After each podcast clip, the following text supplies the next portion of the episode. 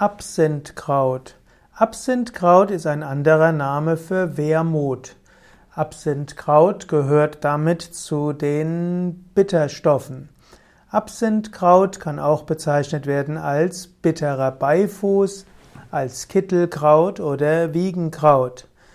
Der Wermutbusch, aus dem Absinthkraut äh, gewonnen werden kann, besitzt, kann bis zu 1,20 Meter hoch werden.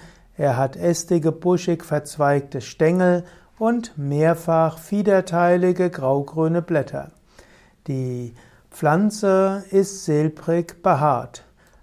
Absinthkraut kann man bekommen aus Anbaugebieten wie Südeuropa oder auch Nordafrika.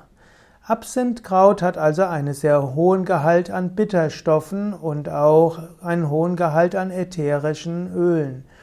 Absinthkraut kann verwendet werden bei Appetitlosigkeit, bei verschiedenen Verdauungsbeschwerden und auch bei Dyskinesien der Gallenwege. Das heißt, dass es Krämpfe gibt.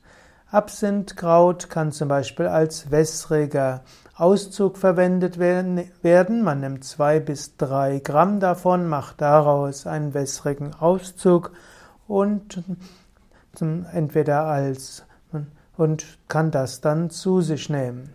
Es gibt noch viele andere Weisen, wie man Absinthkraut nutzen kann, gehört eben zu den bittersten Pflanzen, die gut sind für die Verdauung, für die Leber, für den Magen und den Darm.